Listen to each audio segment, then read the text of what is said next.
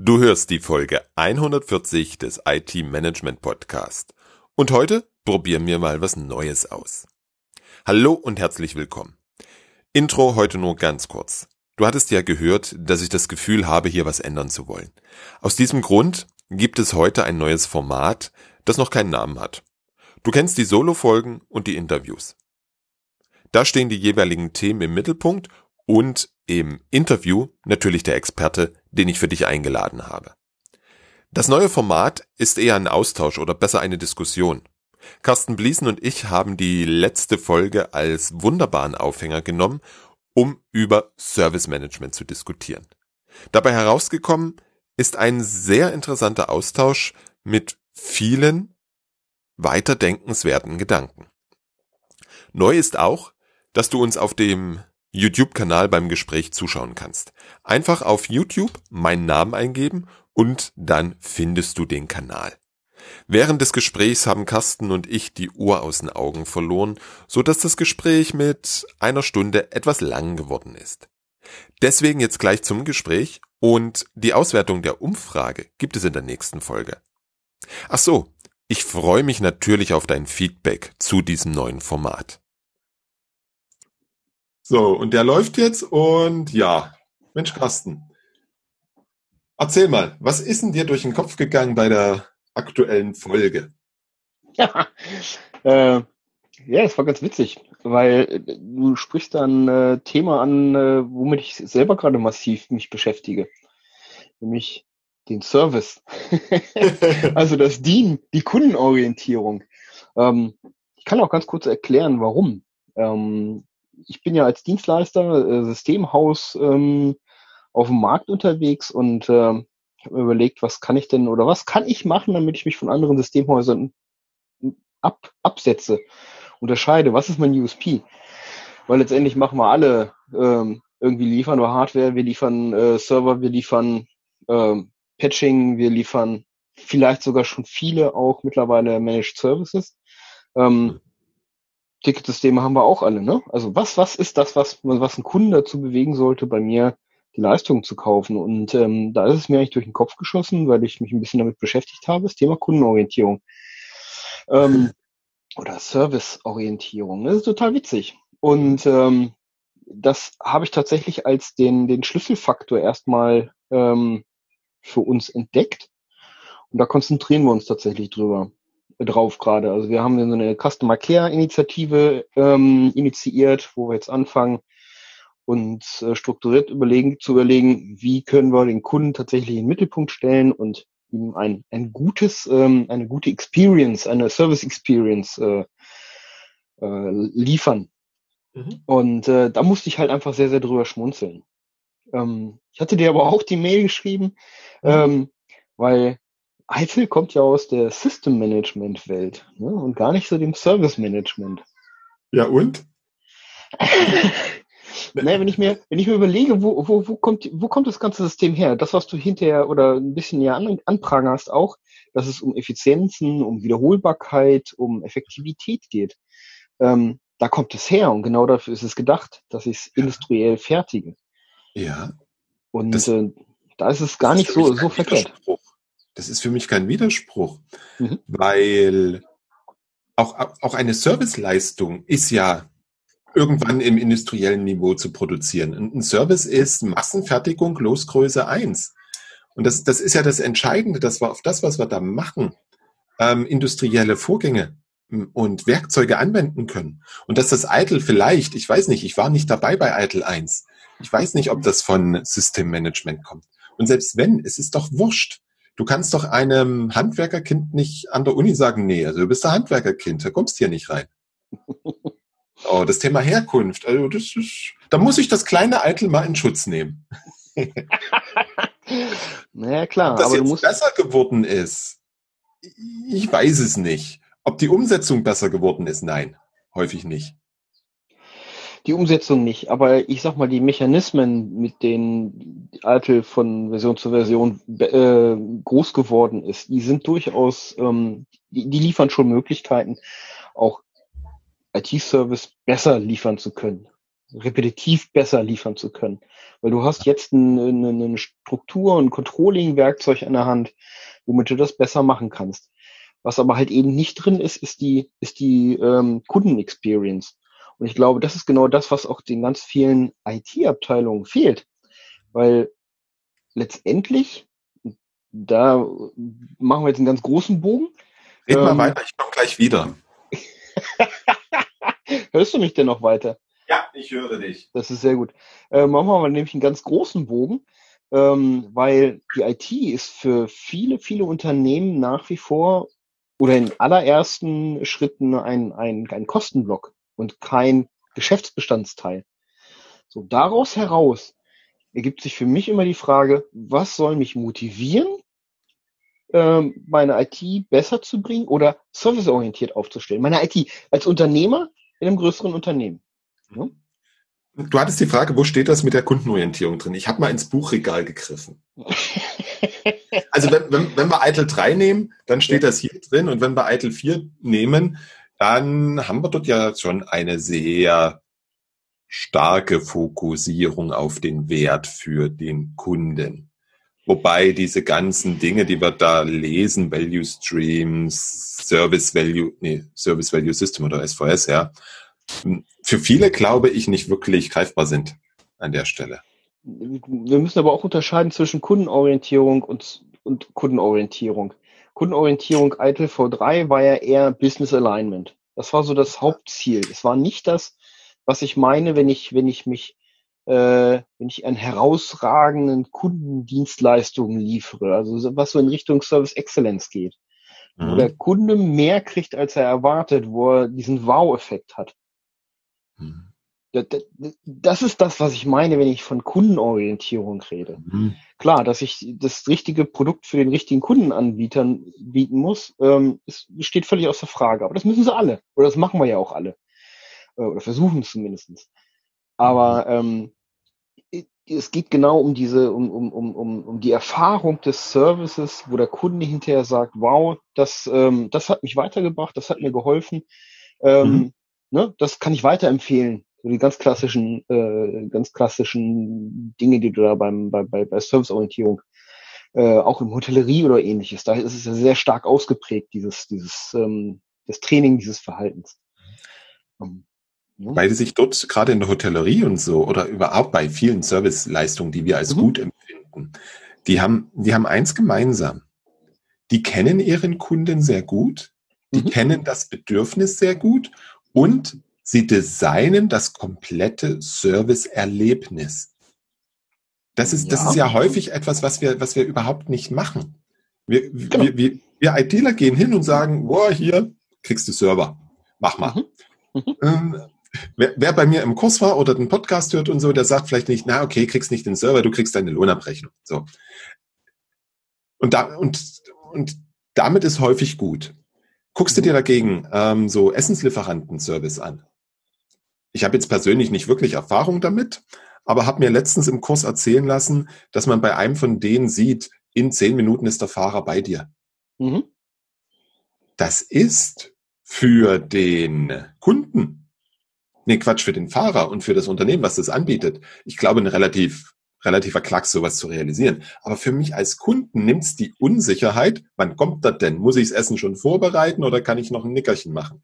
Ja, also absolut. Wirklich diese, diese Customer Journey oh, ähm, zu, zu designen und in einen Service Blueprint reinzugucken, zu gucken, was macht der Kunde, was, was läuft da bei mir intern ab. Das sind alles Werkzeuge, die wenden wir viel zu selten an. Absolut. Da bin ich, bin ich, bin ich voll bei dir. Ähm, das, ist, das ist ja doch, was ich eingangs meinte. Ähm, ich glaube, wir müssen uns überlegen, für, von welchem, von welcher IT sprechen wir. Mhm. Für mich als Dienstleister ist das essentiell. Das ist ja auch genau das, was, was ich versuche auszubauen, um mich da anders zu positionieren. Aber eine interne IT, die hat überhaupt gar nicht den Bedarf dafür, weil sie nicht dient, weil sie nur Bestandteil ist. Das mag ich anders sehen. Fände ich auch besser. Aber es ist doch in der Realität ganz oft so. Hm? Ich, ich, ich, du weißt, ich habe Theorien. Ähm, mhm. Du sagtest vorhin, IT kostet zu viel. Warum kommt es dazu? Da habe ich, auch dafür habe ich eine Theorie und die Theorie lautet, solange ich als derjenige, der etwas bezahlt, nicht verstehe, warum ich so viel bezahle und was ich dafür bekomme, dann ist es auf jeden Fall zu teuer. Ja. So. Und das ist ja ein Dilemma, vor dem ich stehe als IT-Leiter, wenn, wenn ich hingehe und ja, halt über IT rede und über IT-Kosten rede und nicht darüber rede, was ähm, hat das Business davon, was sind wirklich die Leistungen, die dahinter stehen, die Vorteile, der mhm. wirkliche mhm. Nutzen, also dieses ganze Nutzenskommunikationsdingens da. Ähm, um dann das, das, was wir da machen, auf eine Ebene zu heben, oder zu, ist jetzt Wurst, links, rechts, oben, unten, völlig mhm. egal, mhm. auf eine Ebene zu bringen, klingt besser, die mein Gegenüber versteht. Wo mein Gegenüber versteht, okay, klar, wenn die das machen, dann kommt dort noch der, der ähm, Lohnschein raus, der wird dann auch noch verschickt. Ah, und dann die Elster-Meldung ist auch gleich mit bei. Ah, und ach ja, die Mitarbeiter können jetzt auf ein Portal gehen und dort ihren Krankenschein hochladen. Ah ja, klar, verstehe. Da muss Geld kosten. Und ich dann auf der Ebene auch noch entscheiden könnte vorher und sagen könnte, ah nee, also das hier mit diesem Portal, das lasst mal sein. Was spare ich denn da? Ah, 100.000, okay, komm weg damit, ist es mir nicht wert. Aber in diese Diskussion kommen wir ja recht selten rein. Oder? Die Diskussion kommen wir recht selten rein, genau. Ähm, vielleicht liegt es aber auch daran, dass diejenigen, die das machen, sich dann wieder nicht mit dem Thema beschäftigen. Also ja klar, sie, die, sie diskutieren über mangelndes IT-Budget, ähm, halten den Betrieb letztendlich am Laufen, äh, der Chef oder der, der, der Geschäftsführer, der Eigentümer, der Gründer, was auch immer, ähm, der sieht, ich brauche was, ich brauche meine IT-Leistung, ich muss meine Geschäftskorrespondenz führen, ich muss meine Elster-Buchung, ich muss meine Kontoführung machen und so weiter und so fort. Dann hört es aber auch schon langsam auf. Mhm. Ja, versuch mal einem, einem, einem Produzenten von, keine Ahnung, Deckeln, Blechdeckeln äh, zu erklären, warum er jetzt mehr in äh, IT investieren muss. Mhm. Weil es hat doch die letzten 150 Jahre auch so funktioniert. Hervorragend sogar. Genau.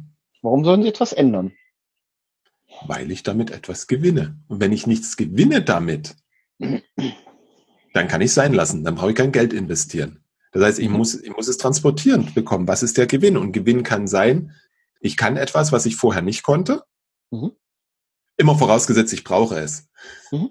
Ähm, ich kann etwas besser, schneller, billiger, was weiß ich nicht, als, als ich es vorher konnte. Ja. Und das dritte habe ich jetzt mal wieder vergessen.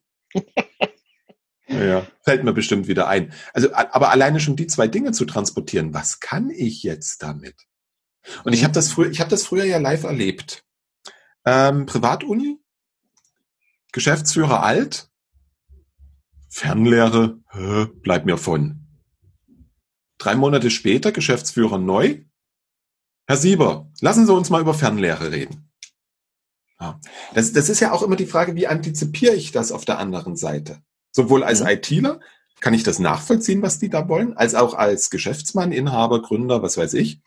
Ähm, was, was verbirgt sich da für mich dahinter? Sehe ich da wirklich diesen Gewinn, diesen Nutzen drin?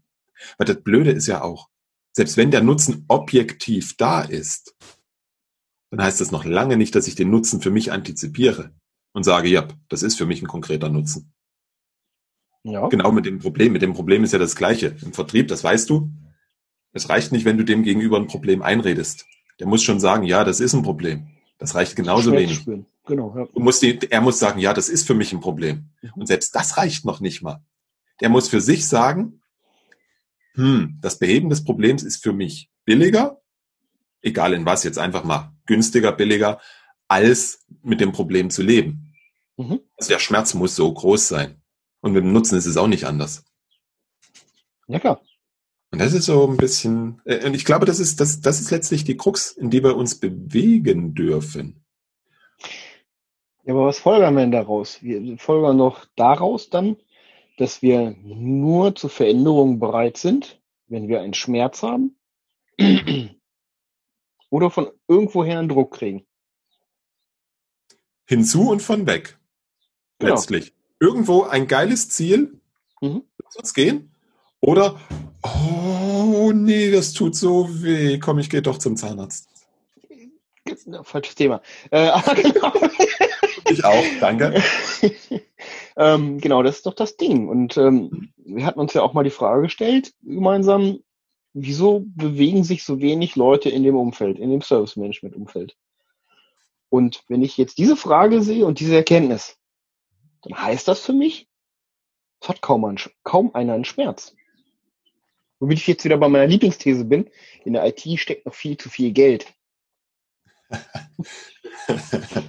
ähm. Ist so, guck, guck's dir an. Guck dir an, wie die IT in großen Unternehmen, also äh, ich sag mal, die ganz großen machen es mittlerweile schon sehr, sehr professionell, aber ähm, alles so Mittelstand, also großer Mittelstand bis kleinerer Mittelstand, das sind alles IT-Manufakturen. Die kann sich, die kann sich normaler, äh, wenn du in die Industrie gehst, in die industrielle Produktion, das kann sich niemand leisten, was wir in der IT treiben. Ja? Das ist genau der Spruch, warum ich immer gerne darauf rumreite. In der IT steckt noch viel zu viel Geld. 98 Prozent der Zuschauer oder Zuhörer sehen das jetzt gerade anders. Keine Frage. Ich auch. Ich bin ja Dienstleister. ne, keine Frage. Ja, da, da, darüber muss ich mal ein paar Minuten nachdenken. Aber ich, ja, wahrscheinlich ist das so. Allerdings stellt sich mir dann die Frage, warum kann dann Microsoft so viel Geld nehmen?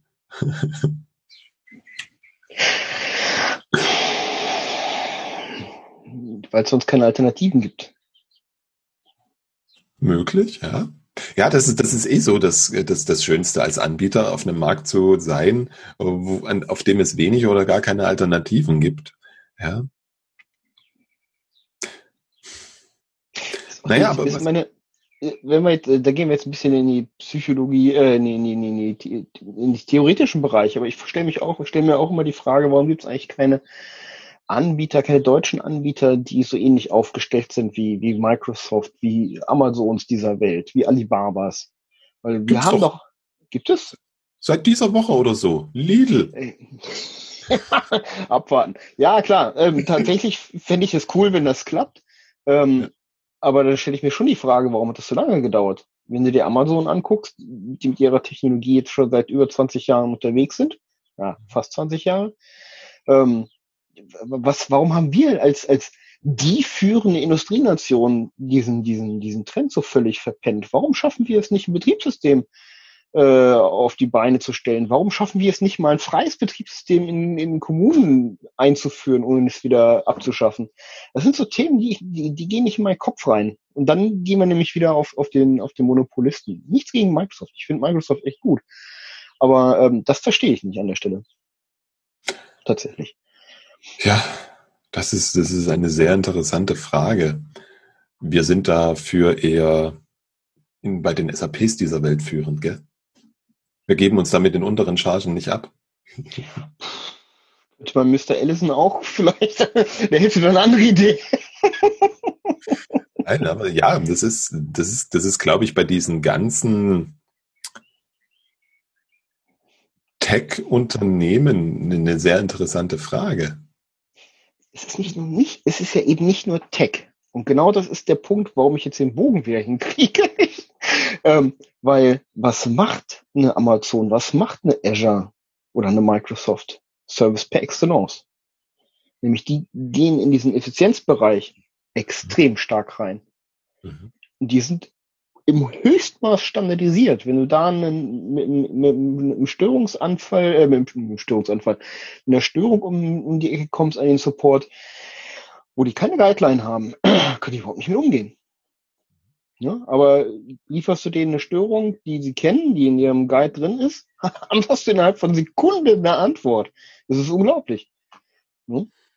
Jetzt wäre die interessante Frage, wenn du dann übernächste Woche nochmal mit derselben Störung diese nicht kannten anrufst, kennen Sie sie dann? Haben Sie dann eine Guideline? Das weiß ich nicht. Das habe ich noch nicht ausprobiert. Das wäre sinnvoll. Ja. Mach das mal bitte und berichte. Das ist immer so teuer, da Incidents aufzumachen. Ja, es ist, ich glaube, ja, das ist das, was Sie ähm, an der Stelle getan haben. Sie haben Ihr Geschäft sehr, sehr, sehr, sehr, sehr, sehr, sehr stark standardisiert. Mhm. ähm, hochgradig automatisiert. Und kundenorientiert.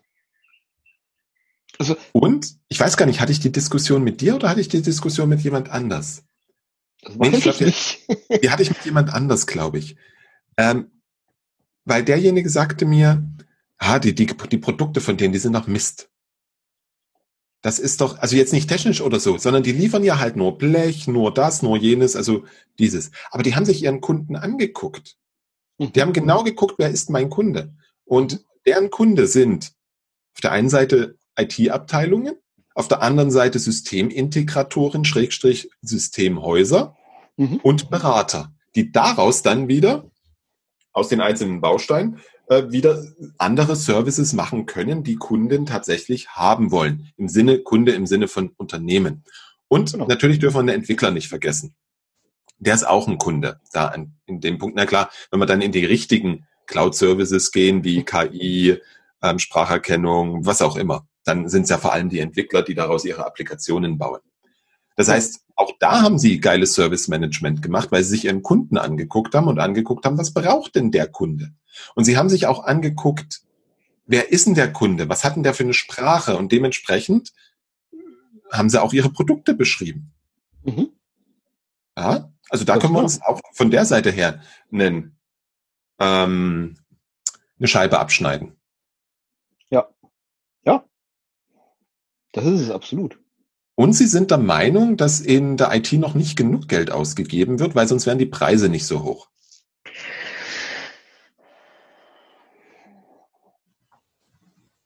Weiß ich nicht, ob die Preise so hoch sind oder nicht so hoch. Ich kann jetzt nicht für alle und jedes Unternehmen sprechen, aber ich habe es das eine oder andere Mal schon durchkalkuliert. Jetzt klassisch Infrastructure as a Service. Hm? Es war in der Regel anderthalb bis dreimal so teuer, das mhm. Zeug dort laufen zu lassen, als im, im Unternehmen. Ja, ja klar. So. Wenn du rein auf das Geld guckst, ist das teuer. Wenn du darüber noch andere, sind wir wieder beim Punkt, Nutzen gewinnst, dann relativiert sich der Preis unter Umständen wieder. Mhm. Aber das nur eine kleine Randbemerkung, die ich an der Stelle immer geben muss, leider. Bin ich, bin ich bei, beim IAS bei, völlig bei dir. Ne?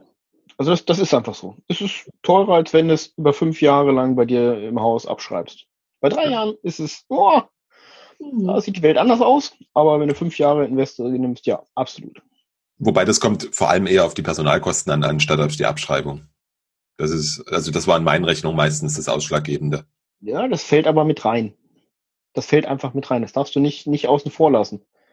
Und äh, dann sind die, ja, genau. Ne? Aber da, da macht es schon einen Unterschied, ob du drei oder fünf Jahre machst. Mhm. Ich kann immer nur von dem reden, was ich gerechnet habe. Da war es nicht wirklich ein Unterschied. Aber ja, fünf Jahre ist immer besser. Und das Zeug, das Zeug, was du da kaufst, hält ja auch ewig. Ja. Na ja, klar. Trotzdem wird aber da dieses Brimborium immer gemacht. Ja, wozu eigentlich? um die SLAs einzuhalten. Ich habe da die mal was gehört. keiner haben will und die genau, mit sinnlosen genau. Werten bestückt sind. Ja. Ne? Genau. Da, darum dreht sich immer wieder alles. Ja. Darauf wird dann reduziert. Ich, ich sage immer zu den Menschen, mit denen ich arbeite, ich sage immer, ihr könnt euch eins sicher sein. Eure Kunden erwarten, dass es geht. Und zwar immer dann, wenn sie es brauchen. Und da ist denen eure 95, 98, 99 irgendwas völlig egal. Macht, das genau. geht. Absolut. Ich hatte, ich habe da auch einen kleinen Artikel mal drüber geschrieben, meine Erfahrung mit äh, mittelständischen Geschäftsführern, den ich versucht habe. Damals war ich jetzt äh, Service Management Berater unterwegs. Wir hatten, wir haben Software äh, gecustomized, die SLA Reports baut, also Berechnung von SLAs. Ähm, und da war halt genau die Diskussion. Ähm, warum tracken Sie Ihre SLAs nicht? Weil es mich nicht interessiert. Genau. Wenn ich ein Problem habe, ich rufe meinen IT-Dienstleister an, dann erwarte ich, dass der sofort bei mir auf der Tür steht. Mhm. Auf der Matte steht. Und das tun sie auch. Völlig egal, was in diesen Verträgen drin steht. Ja. Und genau das ist es. Und da sind die meisten IT-Dienstleister ja auch gut drin. Und die meisten IT-Abteilungen auch. Feuerwehr, ich bin der Held. Ich kann genau. retten. Ja. Und jetzt komme ich wieder zu meiner, meiner Aussage von vorhin. Tut mir leid, aber das ist so. Gerne.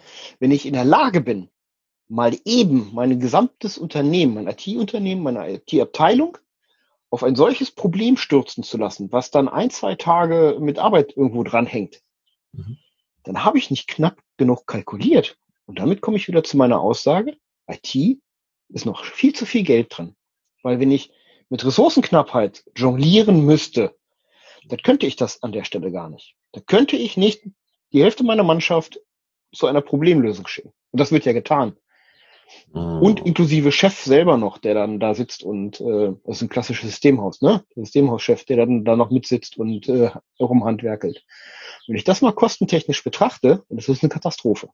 Ja, passiert nicht so oft, ist gar keine Frage.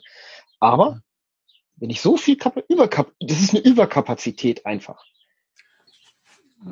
Wie kommst du an, wie kommst du auf die Aussage, dass das eine Überkapazität ist? Weil das A erschließt sich mir noch nicht und B habe ich eine andere Theorie. ähm, naja, weil in, in, in das, das, ganz normale Tagesgeschäft muss ja auch noch weiterlaufen. Die ganzen anderen Kunden müssen noch weiter äh, betreut werden. Und das funktioniert ja auch meistens noch. Na klar, das eine oder andere wird hinten überfallen. Die Projekte werden vielleicht ein bisschen nach hinten verzögert.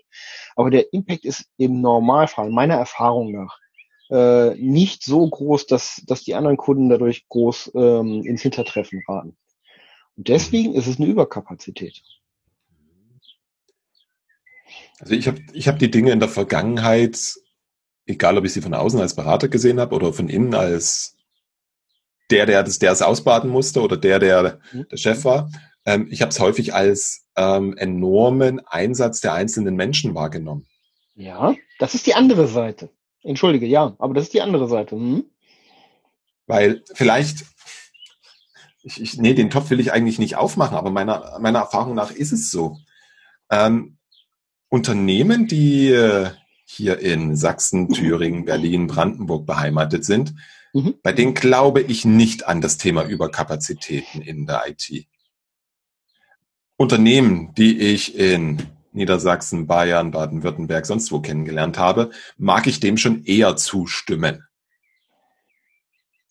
Wenn ich, wenn ich mir hier manchmal anschaue oder häufig anschaue, ähm, dass, dass, dass ein Administrator bis zu 300 Arbeitsplätze betreut, dann ist das mhm. keine Überkapazität. Genau. Und da kommt, da kommt der Unterschied.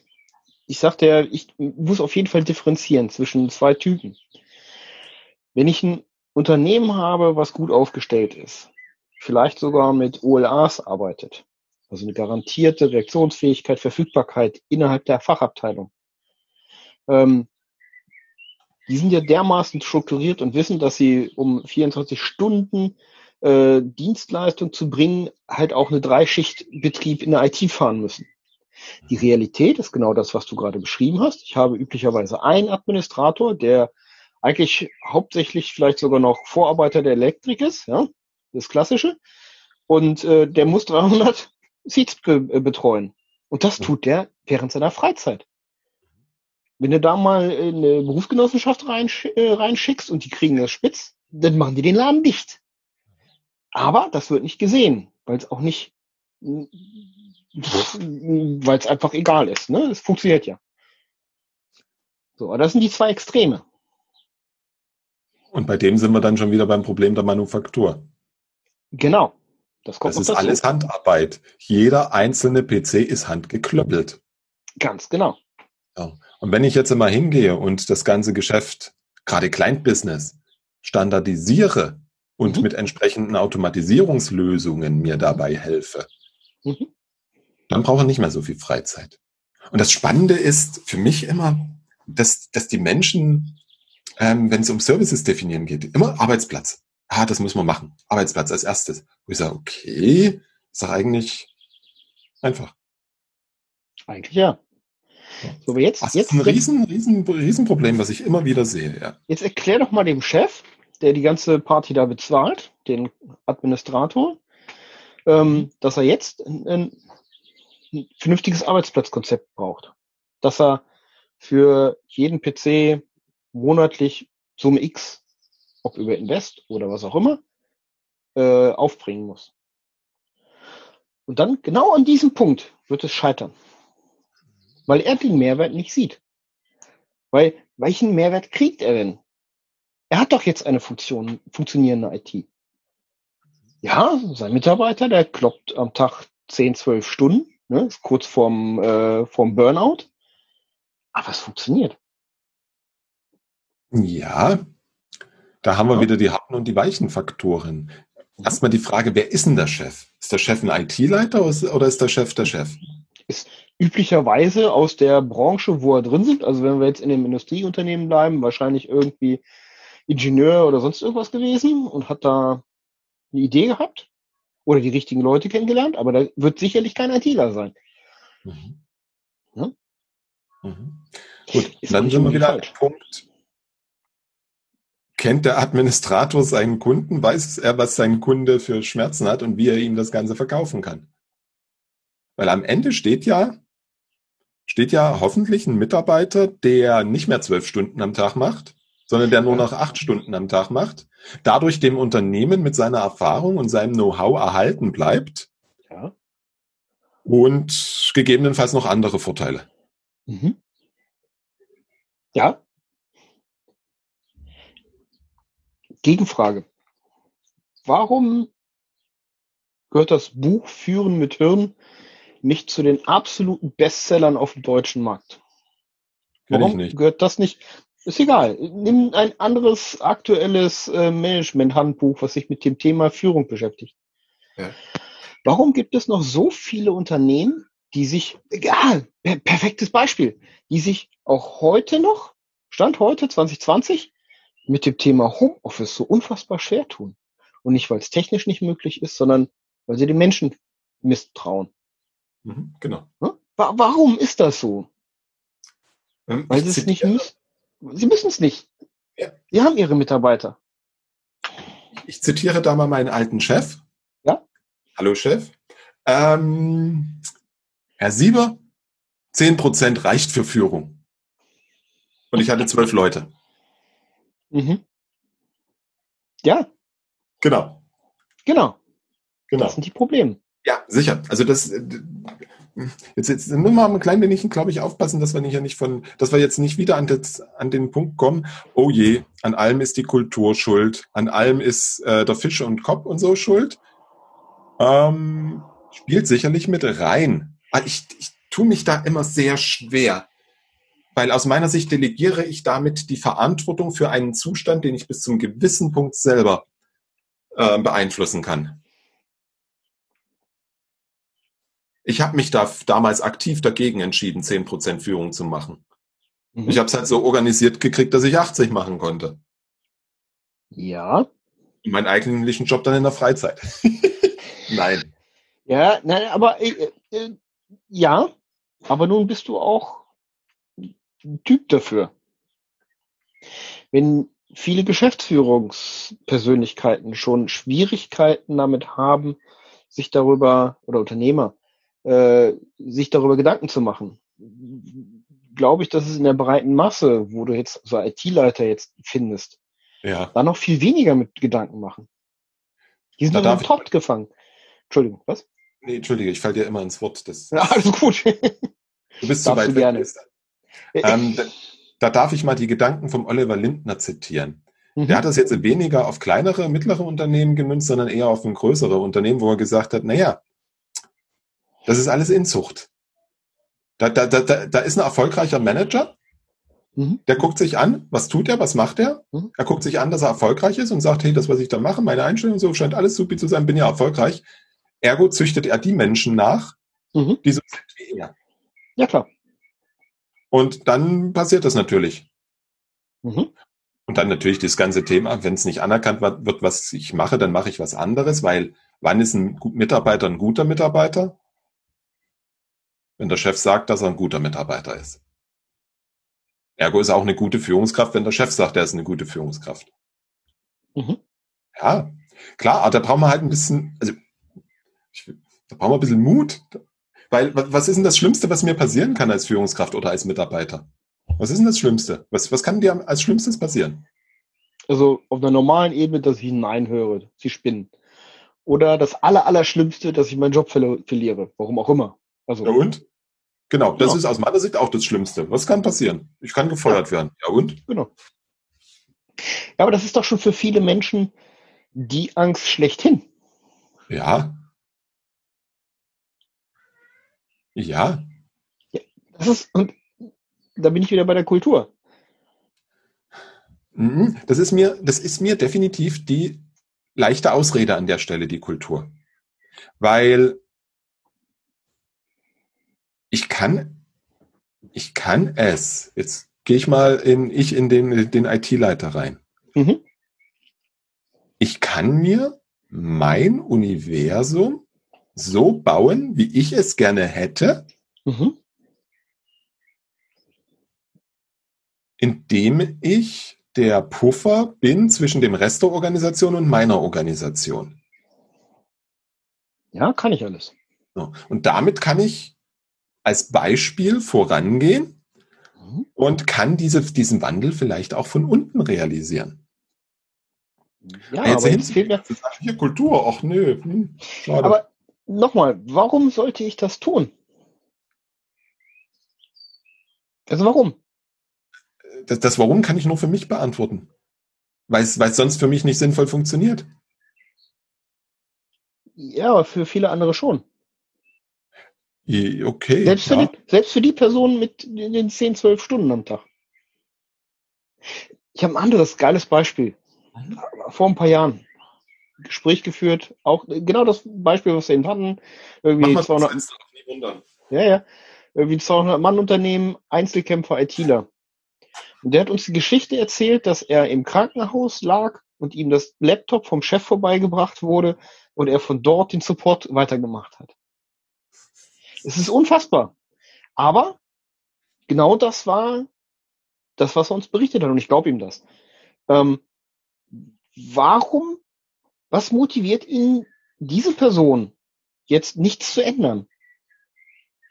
Weil er ist doch der Held. Er ist genau. doch der Held für die Anwender.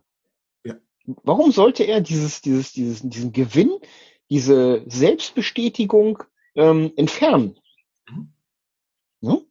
Mhm. Ja. Er, er, fühlt sich in dem Moment sogar noch gut, weil er wird ja gebraucht genau. und er ist die Feuerwehr und überhaupt. Und genau. vielleicht oder wahrscheinlich fehlt auch die, die Vorstellungskraft, dass es anders sein kann, dass es auch anders funktionieren kann. Vielen Erfahrung, auf jeden Fall, klar. Dementsprechend braucht es ja dann Menschen, die dann meistens in solchen Fällen von außen kommen. Und damit meine ich jetzt nicht zwangsweise Berater, weil ein Berater würde in dem äh, Umfeld niemand einstellen, sondern äh, also niemand anheuern, sondern eher neue Kollegen, neuer Chef, was auch immer, die mhm. einfach sagen, hey, okay, stopp, das funktioniert, das ist nicht gesund, was hier funktioniert, weder fürs Unternehmen, weil das ist auch fürs ja. Unternehmen nicht gesund. Absolut, kein Widerspruch, ja. Und es ist auch nicht für die Menschen gesund und wir dürfen jetzt hier an der Stelle etwas ändern.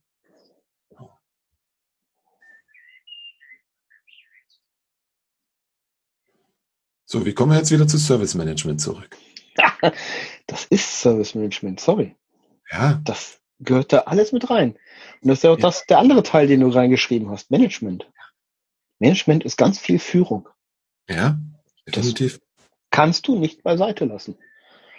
Wird aber ganz oft. Mhm. Hm? Ähm, ja, naja, ganz, ganz, häufig habe ich die Fragen, wenn ich, wenn ich über Business Relationship Management rede, über den BAM-Accounter, Vertriebler, mhm. wie, wie wir ihn auch immer nennen, der IT, immer die Frage, ja, wer macht denn das? Ich sage, na ja, im Zweifelsfall und in erster Linie der IT-Leiter. Und weil genau diese Außenwirkung, die haben wir ja heute ganz selten. Außer mal, um mhm. zum Budget abzuholen, also die, die Watschen fürs Budget abzuholen und dann das zehn Prozent geringere Budget zu bekommen, wo man ja glücklicherweise in allen Budgetschritten genug Reserve eingebaut hat. Natürlich. und das, ist, das ist dieses, dieses Thema der Kommunikation, Reden mit den Fachbereichen, mit den Kollegen, mit den Peers, also den Führungskräften auf gleicher Ebene, mit den Chefs, und so weiter. Also das, das, das ist ein ganz wichtiger Teil dieses Managements. Mhm. Und dann dafür zu sorgen, dass man auf dem Umfeld trifft oder wenigstens Verbündete hat in der einen oder anderen Abteilung, wo man mal was anderes machen kann. Weil die Leute sind doch nicht, die, Leute sind doch da in den Fachabteilungen nicht zufrieden damit, wie es läuft, oder? Ganz sicherlich nicht. Aber es läuft ja. Es hat doch immer schon so funktioniert. Agabu, komm, gib mir mehr. Mann, Mann, Mann. Wenn ich, wenn ich, ja, Prost, ich habe leider gerade nichts mehr. Ähm, wenn ich, wenn ich die Antwort auf diese, auf genau diese Frage hätte, ne? Ich glaube, dann wäre ich deutlich erfolgreicher im, im, im Vertrieb. Weil mhm. das ist eigentlich genau die Schlüsselfrage. Wie verkaufe ich meine Serviceleistung? Ich als Dienstleister stelle sie mir, weil ich, weil ich darauf angewiesen bin zu verkaufen. Die interne IT, höchstens wenn sie ein neues Budget haben will. Verkaufen tun sie es dann trotzdem nicht. Ja, das ist was, das ist eine Fähigkeit, die dürfen sie lernen in der internen IT, weil anders geht es nicht, weil sonst wird es, wird das Budget kleiner. Und es ist ja nicht das kleiner werdende Budget, was drückt aus meiner Sicht. Es ist ja eher das Abwandern von IT-Leistungen. Mhm. Also, weil eine Salesforce, die schreibt da auf ihre Webseite schon ein paar interessante Dinge, die so einen Vertriebsleiter interessieren. Sie sind zumindest so interessant, dass er mit denen durchaus ins Gespräch geht. Und wenn der Vertriebler nicht allzu doof ist, ihm das auch verkauft. Mhm. Wandert raus. Mhm. Ähm, die IT kriegt es vielleicht noch mit, wenn irgendwann hier am Tag des Go Live jemand fragt, warum er sich nicht anmelden kann. Mhm. Ja, wie denn? Na, AD-Nutzer. Wie denn? So. Und ich, ich glaube, das ist eher die Gefahr, die an der Stelle entsteht. Und dass wir, dass, dass dann tatsächlich nur so eine quasi Strom-Hausmeistertruppe übrig bleibt. Die noch eine gewisse Zeit lang die ganze Basis geraffelt da macht, sowas wie Netzwerk, Arbeitsplatz und vielleicht noch ein paar Serverchen. Ja weil externe Dienstleister das am Markt einfach anders anbieten. Und, und genau an der Stelle verspielen wir doch unser, unser absolutes Potenzial. Ja. Wir, wir sind die einzigen, also mit wir meine ich jetzt interne IT, entschuldige, ich schließe dich jetzt mal kurz aus. Ähm, wir sind die, die, die einzigen, die tatsächlich die intern, die eigenen Prozesse kennen können. Wir sind die einzigen, die tatsächlich wirklich offen die Entwicklungsschritte kennen können, die Probleme kennen können auf Business-Ebene. Und wir sind eigentlich die Einzigen, die dann hingehen können und sagen können, okay, komm, wir haben gewisses Technologie-Know-how, das und das ist möglich, damit können wir uns dieses und dieses und jenes vorstellen. Lasst uns mal drüber reden, was wir machen und lasst uns mal einen Prototypen bauen. Mhm. Das ist doch, das ist doch, das, die, das ist das, was die IT als einzige kann. Das kannst du als externer Dienstleister nicht. Mhm, Zumindest korrekt. nicht am Anfang. Korrekt, nein, völlig richtig wenn dich nicht allzu dusselig anstellst, vielleicht nach ein paar Jahren. Kommt auf der Ebene an. Ähm, aber das ist doch unser Vorteil. Und dann habe ich doch als Unternehmen eine absolut intrinsische Motivation zu sagen, also euer Standardgeraffel, entweder ihr automatisiert oder ihr gebt's raus. Weil ich brauche euch für das andere. Und das ist das, was wir in verschiedenen Unternehmen sehen, wo die IT-Abteilung heute eigentlich nur noch ein Infrastructure as a Service Lieferant ist mhm. und der Rest der IT irgendwie in die Fachbereiche diffundiert ist. Ja. Und das ist ja irgendwie das, die, die, die, die Konsequenz daraus. Ja, natürlich. Was kriegst du normalerweise, wenn du in einem Unternehmen bist und sagst, ich möchte gerne hier, ich habe hier das mit Salesforce mir angeguckt, finde ich total geil. Können wir mal, wollen wir mal? Nee, geht nicht, weil. Genau. Genau. Ja, genau. Die Konsequenz ist, dass die ITs dieser Welt, die diesen, diesen Wandel nicht mitmachen und den verpennen, irgendwann aufhören zu existieren, ja. Ja, das höre ich jetzt auch schon wieder seit zehn Jahren. Es hat leider noch nicht ja. funktioniert. Weil zu viel Geld drin steckt. ja, weil, weil, weil genügend Menschen ähm, Interesse daran haben, dieses Geld weiter abzufassen, um ihren Hobbys nachzugehen. Das erlebe ich leider Gottes auch manchmal, wenn es an Richtung Transparenz geht. Was macht ihr denn? Uh, plötzlich ist nicht mehr so wichtig. Ja. Und da ist auch die Chance. Es hängt doch aber noch mit einem weiteren Punkten zusammen. Weil die Fachabteilung, die da um die Ecke kommt und sagt, ich will hier ein geiles Salesforce haben, äh, die gibt es doch auch selten mal, als wir das so denken. Die Realität sieht doch die, die, die, die Fachabteilung, die um die Ecke kommt zur IT-Abteilung und sagt, ich möchte gerne hier das geile Salesforce haben, Die gibt es doch auch viel zu selten. Da plagen wir uns doch lieber Jahrzehnte mit äh, der selbstgeschriebenen Access-Anwendung rum, weil die hat der äh, Urvater vom Urgroßvater vom Chef damals schon eingeführt, ja, und die existiert noch und die funktioniert ja so super und das Migrieren wäre ja so anstrengend und so aufwendig. Das war alles super. Warum sollen wir daran was ändern? Mhm. Weil es kostet ja Geld. Und den Mehrwert, den tatsächlichen Mehrwert, den ich für so eine Migration habe, den musst du dem Chef erstmal so deutlich aufzeigen können. Und das wird schon verdammt schwer, ja. dass er das dann mitmacht. Ja, hm, lass mich das mit einer Frage beantworten. Wenn es diesen Mehrwert nicht gibt, warum sollte ich es denn tun? Zukunftsfähigkeit? Alleine, alleine schon die Betriebsfähigkeit. Ja, aber die ist ja nicht in Summe, äh, in Summe zu, zu, zu fassen. Ähm, oder oder äh, beziffer, monetarisiere doch mal die, die, die, das Risiko, dass du keine Fortran-Entwickler für deine AS400 mehr kriegst. Also bei Kobol weiß ich, die gibt es neuerdings wieder wie Sand am Meer. Ja. Damit die ganzen Banken noch funktionieren und so. Ja, aber es war nur ja. jahrelang ein Riesenproblem. Aber ja. du konntest es monetär nicht ausdrücken. Mhm. Hm.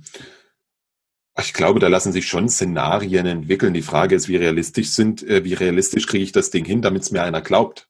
Genau. Also ich sag mal, eine Boston Consulting, McKinsey, die haben es geschafft, das irgendwie äh, glaubhaft rüberzubringen. Ja, aber ich ah. sag mal, der, aber ich sag mal, der normale ähm, IT-Leiter, der, dem wird das, dem wird nicht so viel einfallen, dass das irgendwie angenommen wird. Der wird nicht so kreativ denken können. Und das meine ich jetzt negativ. ähm, ja. Dann muss er sich einen anderen Job suchen. Ich meinte das jetzt sehr negativ mit dem Kreativdenken. Nee. Hm. Doch. Äh, ja, nee. Ähm, ähm, es soll immer noch alles ethisch und moralisch vertretbar sein. Das ist ganz wichtig. Jetzt stellst du aber ganz komische Anforderungen. Lügen kommen hoch, Lügen haben ja. kurze Beine, das bringt alles nichts. Um, allerdings glaube ich, das war, und da, da, da spreche ich vor allem für wieder für den hier Sachsen, Thüringen, Brandenburg, Sachsen-Anhalt, Mecklenburger. Teilweise dort kenne ich mich in vielen Unternehmen recht gut aus weil in meiner Zeit im Systemhaus neun Jahre habe ich einfach mit solchen Unternehmen zu tun gehabt. Mhm. Ähm, da ist der beste, schrägstrich älteste Techniker der IT-Leiter geworden. Ja. Für den sind andere Dinge wichtig. Der hat an anderen Dingen Spaß.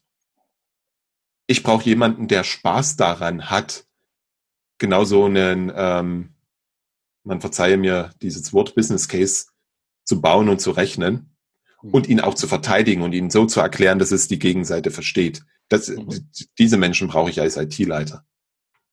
Oder findest zumindest als Mitarbeiter beim IT-Leiter. Die findest du aber selten in genau diesen Positionen. Ja. Schade eigentlich. Um nochmal auf das Thema Kultur zu kommen. Das hängt damit immens zusammen. Mm. Und auch das ist ein Thema der Führung. Weil ähm, wen hole ich mir denn da in das ins Boot rein? Also bei der Führung bin ich jetzt schon wieder bei dir. Kultur, die kann, die kann nichts dafür. Weil die Kultur ist die, die Kultur ist die Summe dessen, was in einem Unternehmen abgeht. Jetzt mal ganz blöde formuliert. Ja. So, aber mal zur Führung. Natürlich darf ich als man weiß es auch voneinander trennt. Ich bin gespannt, wie wir morgen kriegst.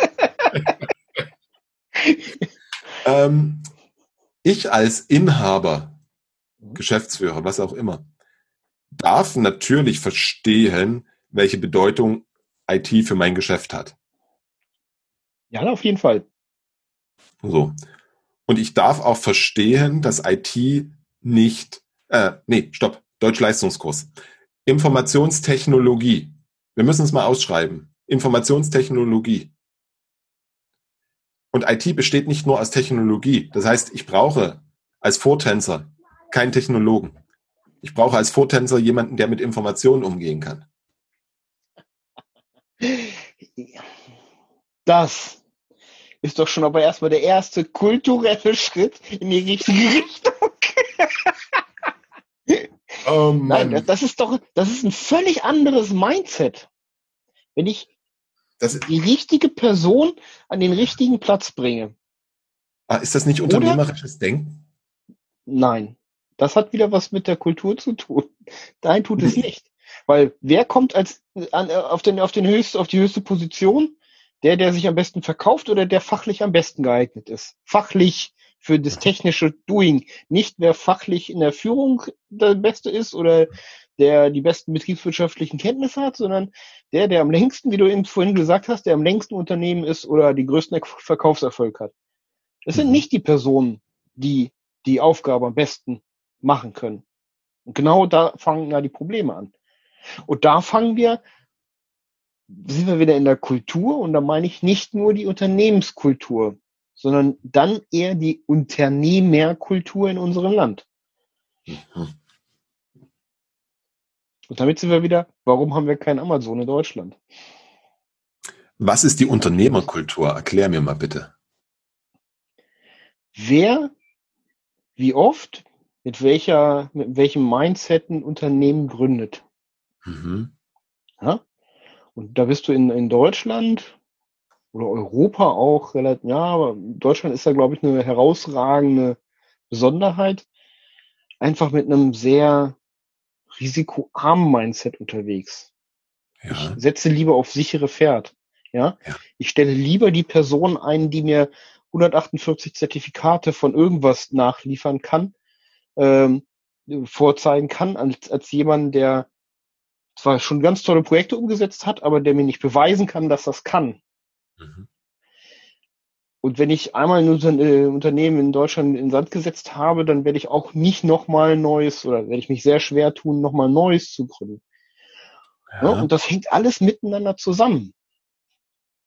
Ja, wobei ähm, bei dem Thema dann auch noch das, die Thematik des Venture Capital dazu kommt, was wir in ja, Deutschland ja ganz, ganz wenig haben. Ja, wir haben nun mal eine eher auf Ordnung und Stabilität orientiertes, orientierte Menschen in unserem Land. Mhm. Das keine Ahnung, wie sich das so verteilt hat über die Jahrhunderte, Jahrtausende, aber es ist so. Wir sind eher eine, wenn wir mal in äh, Persönlichkeitspsychologie reingucken, blaue ähm, ja.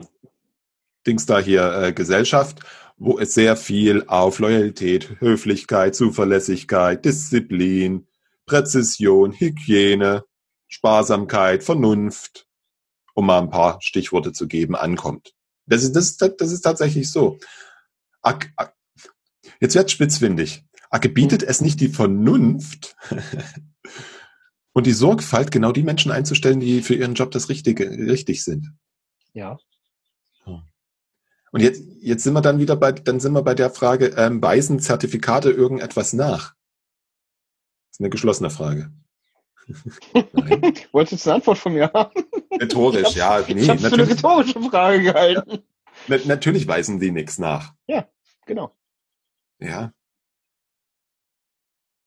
Aber da hast du dann wieder unsere deutsche Gründlichkeit, weil wie willst du den am besten geeignetsten Bewerber bewerten.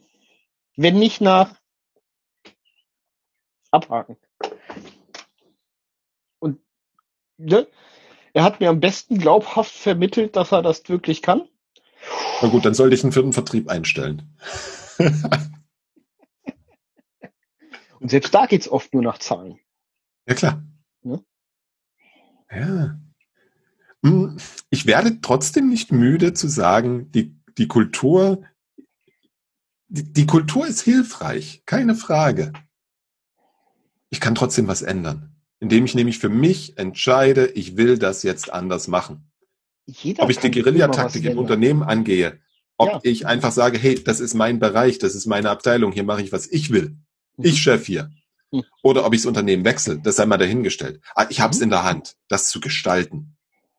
und Absolut. zurückzuziehen. Und das ist das, was ich mir einbilde, so häufig zu hören, ah, na, wenn die Kultur nicht ist, dann können wir, ja, dann können wir es ja gleich sein lassen. Auch eine. Kultur kann man ändern. Auch die kann man ändern. Man muss es nur wollen.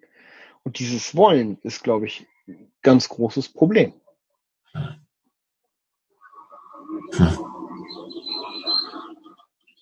Kann sein. Kollidiert wahrscheinlich mit meinem Weltbild gerade. Weil wenn ich was will, dann ändern. ja, nee.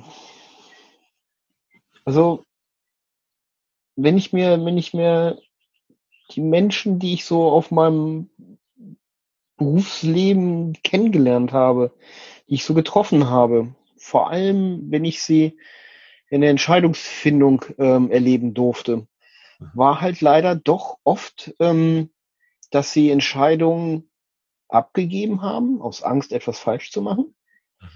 ähm, oder unsicher waren und deswegen keine Entscheidung getroffen haben ähm, und eben nicht rational und selbstbewusst dran zu gehen. Jetzt habe ich so die kleine unglückliche Aufgabe, zu fragen, wie kriegt man das zu einem versöhnlichen Ende hier? Weil sonst wird es zu lang. ja, wir, haben, wir haben bestimmt schon die 200 Prozent unterwegs verloren. naja, aber das ist, das, das ist, das ist, glaube ich, der Punkt, den, den, den man erkennen muss, dass Service Management kultureller Wandel von dem ist, was wir heute haben. Es ist eine ja. andere Herangehensweise wir sind ja in der IT, also eine Herangehensweise an IT-Dienstleistungen äh, zu liefern, zu umzusetzen ähm, Veränderungen herbeizuführen. Veränderungen für, für, für die IT, aber auch fürs Unternehmen. Und ich glaube, wenn ich das im Hinterkopf habe, dann wird auch unsere Diskussion rund. Weil genau wie du sagst, ich kann es von unten herantreiben, ähm, ich glaube aber, es ist einfacher, wie fast alles, was mit Management zu tun hat. Es ist ein Management-Thema, äh, wenn es von oben herabkommt.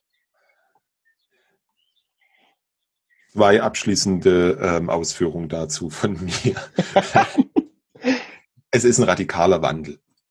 Ich habe keine Technologiefokussierung, ich habe eine Kunden- und Bedürfnisfokussierung an der Stelle.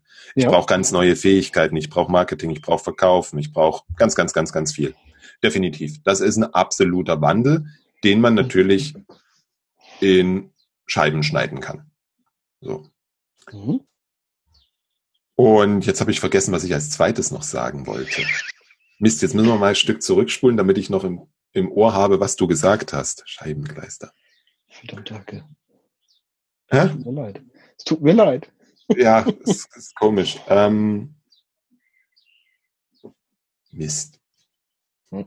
Also ist so im Alter, weißt du? Ab einem gewissen Alter ist es nicht mehr so einfach, sich Dinge von fünf bis sechs nachzubehalten. Ich glaube, der Punkt ist, ähm, dass die Orientierung auf Service Management. Achso, stopp, Entschuldige, oh. ich hab's wieder. Okay. Ich bin mir nicht sicher, ob ein Wandel von oben wirklich funktioniert. Dieser, diese Unsicherheit kommt daher, dass ich es in meinem Leben, in meinem Berufsleben bisher noch nicht erlebt habe, dass irgendeine Geschäftsleitung an einem Thema, was sie angeblich so dringend ändern wollte, so intensiv dran geblieben ist, dass es irgendwie erfolgreich hätte werden können. Mhm. Weil wenn es von oben kommt, braucht es ganz viel Management. Und den braucht festen... Es auch, wenn es von unten kommt. Bitte? Kommt, braucht es auch, wenn es von unten kommt. Ja. Aber dann muss ich nicht die ganzen Lehmschichten erst überzeugen. Mittleres Management. Da kann ich von unten bei mir anfangen. Ich kann als Leuchtturm vorangehen und ich kann andere entsprechend mitziehen, so dass das Unternehmen irgendwann gar nicht mehr drum rumkommt. Mhm. Oder ich kann mich hinstellen und sagen, meine IT, ich mache hier, was ich will. Punkt. Ihr werdet schon sehen, dass gut ist. Mhm. Aber dieser Wandel von oben, ich glaube, es kann funktionieren, aber ich habe es halt noch nie erlebt. Aber vielleicht ist das mal notwendig, dass das A mal gemacht wird und B tatsächlich äh, mal auch erfolgreich umgesetzt wird. Weil ich glaube, es ist eine Unternehmensfähigkeit. Service Management ist eine Unternehmensfähigkeit, ohne die du so in den nächsten 20, 30 Jahren nicht mehr am Markt agieren werden kannst. Das sehen wir in allen, in allen Industriezweigen. Mhm. Ja? Auch wenn das schon vor 20 Jahren pro, pro, proklamiert wurde. Aber ich bin sicher, es wird kommen, dieser Punkt. Mhm. In ganz vielen Unternehmen bin ich überzeugt davon. Ja. Und ich bin auch überzeugt davon, dass ein Großteil der Unternehmen es genauso lernen wird wie die IT, nämlich nicht wirklich.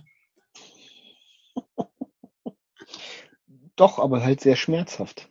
Ja, ja, das meine ich ja so ein bisschen. Sehr schmerzhaft und ähm, iterativ, aber ohne wirklich tatsächlich ähm, diese Iterationen auch zu planen, sondern sie werden einfach passieren.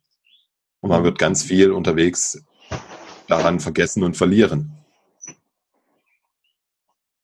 Carsten, ich danke dir für das, für den Austausch und ich bin gespannt, wie das neue Format ankommt. Und vielleicht werden wir das nochmal wiederholen. Immer wieder gerne. Stehst du mal dann auch mit Hemd? auch wegen mir nicht, Schatz. nee, hat Spaß gemacht. War wirklich super. Vielen Dank. Danke dir.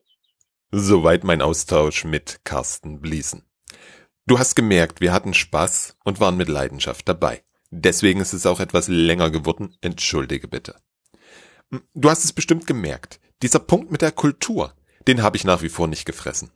Inzwischen habe ich in einem Artikel zum Thema agile Führung von Dr. Oliver Leitenberger einen Satz gefunden, der genau das wiedergibt, was mein Unwohlsein mit dem Thema Kultur widerspiegelt.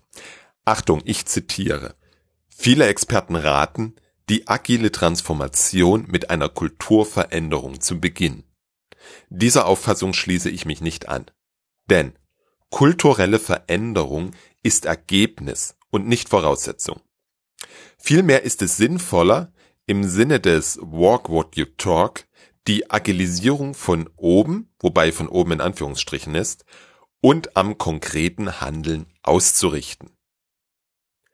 Genau darum geht es mir. Eine neue Kultur ist Ergebnis des Wandels. Eine neue Kultur ist Ergebnis des Handelns. Und durch dieses Handeln kommt es zum Wandel. Ja, sehr schön für mich. Meine Welt ist wieder rund. Und, Carsten, was meinst du? Gib mir bitte ein Zeichen, ob dir das neue Format gefällt. Oder auch nicht. Hauptsache ein Zeichen.